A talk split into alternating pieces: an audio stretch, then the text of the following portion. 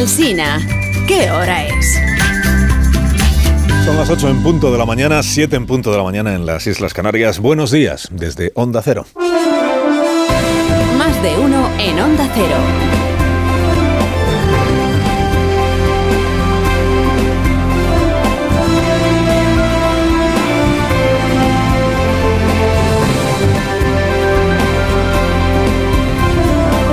Tal? ¿Cómo están? Bienvenidos a una nueva mañana de radio. Estrenamos el 22 de febrero del año 2023. Tiene todo el sentido que Ucrania, Zelensky y los ucranianos celebren que cumplen un año resistiendo, repeliendo la agresión rusa. ¿Quién lo habría dicho en el mes de febrero del año 22?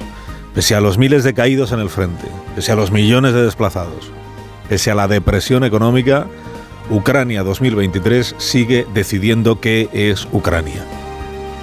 Tiene menos sentido que Vladimir Putin celebre que se cumple un año de su gigantesco error de cálculo. Un año de fracaso. Pese a la arrolladora potencia militar de que decía disponer, pese a los muchos meses de maniobras y de preparativos antes de consumar la agresión, pese a las decenas de miles de jóvenes que ha enviado ya a morir, en Ucrania, quien sigue decidiendo lo que es Ucrania son los ucranianos. Y no Rusia. Por mucha propaganda amenazante, por mucho fervor disciplinado, por mucha pompa orquestada que el caudillo ruso quiera imprimir, como hizo ayer, a sus fastos de esta semana. ¿De qué presume Putin? ¿Qué es lo que tiene que celebrar Vladimir Putin? Si nada ha resultado ser como él preveía, y como él habría querido. El presidente Putin se enfrenta hoy a algo que no pensó que fuera posible hace un año. Pero la democracia en el mundo ha crecido más fuerte, no más débil. Al revés, las autocracias del mundo se han debilitado, no fortalecido. Porque en momentos cruciales de incertidumbre, saber qué estás defendiendo es más importante. Y saber quién está de tu lado marca la diferencia. La batalla de esta semana además de lo que sigue ocurriendo en el, frente, la batalla de esta semana está siendo la batalla retórica. La batalla de las puestas en escena, de los golpes de efecto y de los discursos. Dos discursos en el día de ayer, uno de Putin, otro de Joe Biden. Y en esta batalla de la retórica, Biden está ganando a Putin de calle y de largo. Mire, ayer al ruso se le vio en el único sitio en el que ya se deja ver Vladimir Putin, que es Moscú. Su zona de confort, que dirían los modernos. ¿no? En el Parlamento que le es dócil, con público cautivo y controlado, sin riesgo de disidencia, donde ayer Putin pronunció un discurso bastante malo, como discurso. Biden, en contraste, aterrizó por sorpresa el lunes en Kiev, capital de una nación en guerra, se abrazó con Zelensky, rindió tributo a los muertos y alentó a las Fuerzas Armadas ucranianas, y luego se fue a Polonia, que es donde estaba ayer el octogenario viajero recorriendo la vieja Europa. Polonia con toda su historia, que es la historia de Europa. Polonia, que es la nación que más refugiados ucranianos ha acogido desde el mes de febrero del año pasado y cuyo gobierno ha liderado el compromiso económico y militar de la Unión Europea y de la OTAN con el pueblo de Ucrania. Sabía Biden dónde pronunciaba su discurso. Jardines del Palacio Real de Varsovia, ante una multitud bien abrigada, proclamó el presidente estadounidense que un año después la OTAN es más fuerte, está más unida y tiene dentro a Suecia y a Finlandia. Las preguntas que hace un año ponían a prueba a las democracias occidentales hoy se han convertido en respuestas. Todas las democracias están siendo puestas a prueba y la cuestión que afrontamos es tan simple como profunda. ¿Responderemos o miraremos hacia otro lado? Un año después sabemos la respuesta. Respondimos seríamos más fuertes, estaríamos más unidos y el mundo no miraría hacia otra parte. El mundo ya no mira hacia otra parte. Hace un año había dudas, es verdad, de cuál sería la respuesta de los gobiernos occidentales, de la propia Alianza Atlántica. Hoy, dudas sobre eso ya no hay. Igual ahora la duda es qué capacidad de producir munición y de producir armamento tienen los eh, estados occidentales para poder abastecer a las Fuerzas Armadas ucranianas es en lo que viene insistiendo estos últimos días el señor Borrell, el ministro de Exteriores de la Unión Europea, con el que luego hablaremos en este programa. Viene insistiendo en esto de que hacen falta, los aplausos están bien, los discursos están muy bien, pero lo que necesitan los ucranianos son armas, es munición. y por eso está urgiendo a los gobiernos europeos a que abastezcan cuanto antes de munición a Ucrania, incluso recurriendo a la munición que tengamos ahora en cada uno de los arsenales de los ejércitos nacionales, en cada uno de los estados. Hoy está la ministra Robles en el Parlamento español hablando de este asunto. Igual eh, se anima a ofrecer información a los diputados que al final son quienes nos representan a todos. Biden proclamó ayer en Polonia que Rusia nunca someterá a Ucrania. Putin lo que había proclamado unas horas antes es que Rusia jamás será vencida.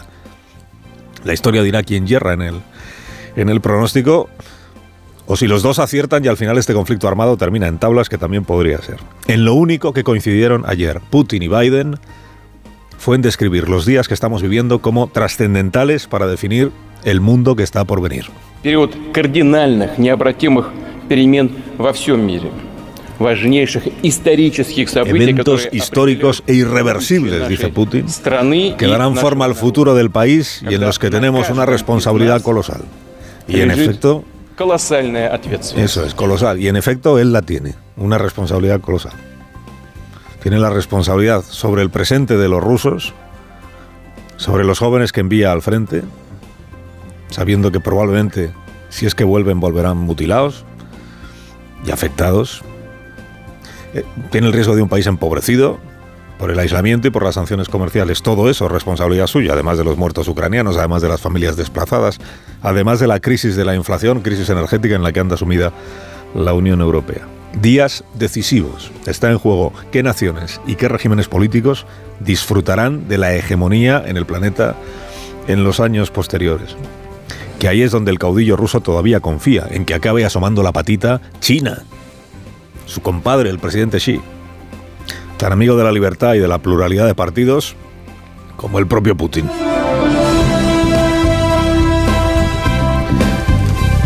calendario avanza, cuatro meses y medio ya desde que entró en vigor la ley del solo sí es sí, más de 500 rebajas de penas y el gobierno empantanado en su propia contrarreforma. Reforma que considera urgente, imprescindible el PSOE y que considera perfectamente innecesaria Podemos. Para tener a un presidente que proclama la urgencia de un remiendo legal a su propia ley y que a la vez es incapaz de sacar adelante ese remiendo eso es un chollo para quien está en la oposición, porque puede afearle cada día al presidente la negligencia legislativa y a la vez la impotencia. Ya está bien que Pedro Sánchez proteja a Pedro Sánchez. Ya está bien que la señora Yolanda Díaz proteja el espacio de Yolanda Díaz. Ya está bien que Podemos proteja a Podemos. Ya es hora que alguien se preocupe de proteger a los españoles por encima de todo, señor Sánchez. Parece este asunto de la ley del solo sí es sí, de las eh, discrepancias en todos los temas que ya tienen el PSOE y Podemos, y Yolanda Díaz naturalmente apareció como no iba a aparecer en la sesión de control al gobierno en el Senado. Volverá a aparecer en la sesión de control en el Congreso, que es la que va a empezar a las 9 de esta mañana, sin que el presidente se mueva un milímetro del estribillo que viene entonando desde hace tres semanas. Que es este estribillo que dice que se provocó un problema, se provocó él solo, pero que ya está él ocupándose de arreglarlo. A la ministra portavoz Isabel Rodríguez ayer le preguntaron los periodistas, a ver, ¿por qué, ¿por qué han dimitido dos altos cargos del Ministerio de Transportes por la chapuza de los trenes y no ha dimitido nadie por el fiasco del solo sí es sí? Y la portavoz salió del apuro malamente. Las responsabilidades, creo que en ambos casos se asumen responsabilidades cuando se proponen soluciones, cuando hay un problema se propone una solución en forma de proposición de ley la anterior, en forma de compensación, en este caso a las comunidades autónomas por eh, el error producido. Por tanto, en ambos casos se han producido esas responsabilidades, eh, se ha dado cuenta de esas responsabilidades políticas. Bueno, también sabe la ministra que la forma esta de asumir responsabilidades ha sido bien distinta en un asunto y en el otro. Igual que sabe por qué ha sido muy distinto en un caso y en el otro. ¿no? hay manera de hacer dimitir a una ministra de Podemos si ella no quiere, por ejemplo. Y destituirla no le conviene a Pedro Sánchez, que por lo menos destituirla en este momento. Pedro Sánchez que tiene una calculadora ahí de, beneficios y costes siempre en la cabeza. En, eso basa sus decisiones, en la calculadora de pros y contras, ventajas e inconvenientes para el futuro político del propio presidente y del Partido Socialista. ¿Sabe que hay una delegación del Parlamento Europeo que está en España interesándose por las últimas leyes que ha aprobado el, Parlamento?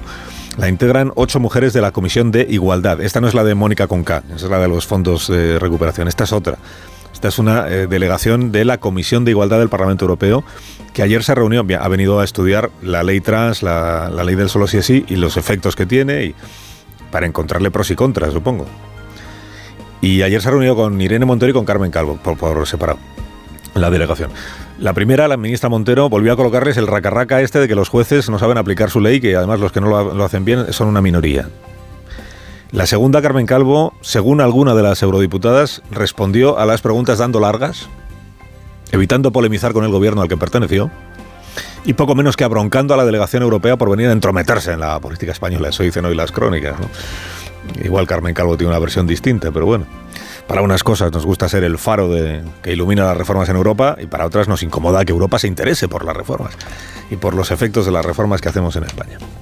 Por lo demás, ayer Feijóo se hizo un Rajoy en el Senado a cuenta de la ley del solo sí y de la ley trans, cuando se erigió en defensor de lo que él llama gente de bien para recriminarle a Pedro Sánchez que moleste a esta gente con leyes como estas. Lleva usted dos leyes. Termine ya, la ley del solo sí es sí y la ley trans por la que usted pasará a la historia. Por eso deje ya de molestar a la gente de bien.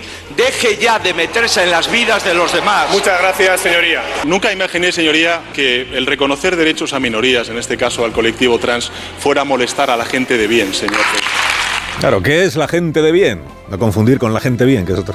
¿Qué es la gente de bien? Pues la gente honrada, la gente, según el diccionario, la gente que tiene buen proceder. ¿No le cabe entonces a Feijó en la cabeza que pueda haber personas honradas y de buen proceder que compartan la ley trans, por ejemplo, los cambios que trae consigo la ley trans, o toda la parte no penal de la, de la ley del solo sí es sí.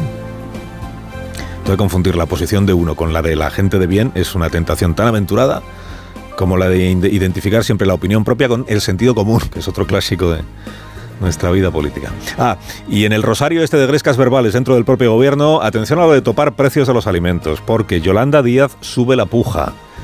En este asunto, a diferencia de lo del solo sí es sí o de las armas de Ucrania, en este asunto Yolanda Díaz no se pone de perfil con su clásico Cuidemos la coalición. Cuidemos la coalición. Cuidemos la coalición es solo para eludir tomar postura sobre asuntos que le incomodan. Para otros no hay que cuidar la coalición. Por ejemplo, a los alimentos. Si el ministro Planas insiste, lo hizo ayer en este programa, en que la posición del gobierno sobre esta cuestión es la que manifiesta él y no ningún otro ministro o ministra, ojo, Yolanda Díaz eleva la puja y emplaza a Pedro Sánchez a que tome partido. ¿Con quién está el presidente? ¿Con Planas o con ella? En nombre del gobierno habla el presidente del gobierno y cuando hable, pues eh, seguramente avanzaremos. Pero soy muy respetuosa y el papel de hablar en nombre de todo el gobierno lo tiene el presidente del gobierno. ¿Con quién está usted, presidente? Dice Yolanda Díaz, y en cuanto hable, avanzaremos. Una manera de dar a entender que Sánchez eh, igual está más cerca de ella en esto de los alimentos que del ministro de los alimentos. Y, tampoco sería la primera vez. Tampoco sería la primera vez que Sánchez se amoratara, digamos, en, en sus planteamientos. ¿Con quién está? Después de todo, Sánchez se ha dejado coleta retórica en estas últimas semanas y anda resucitando el viejo discurso de los de arriba y los de abajo. Contra la casta siendo casta. Carlos Alsina en Onda Cero.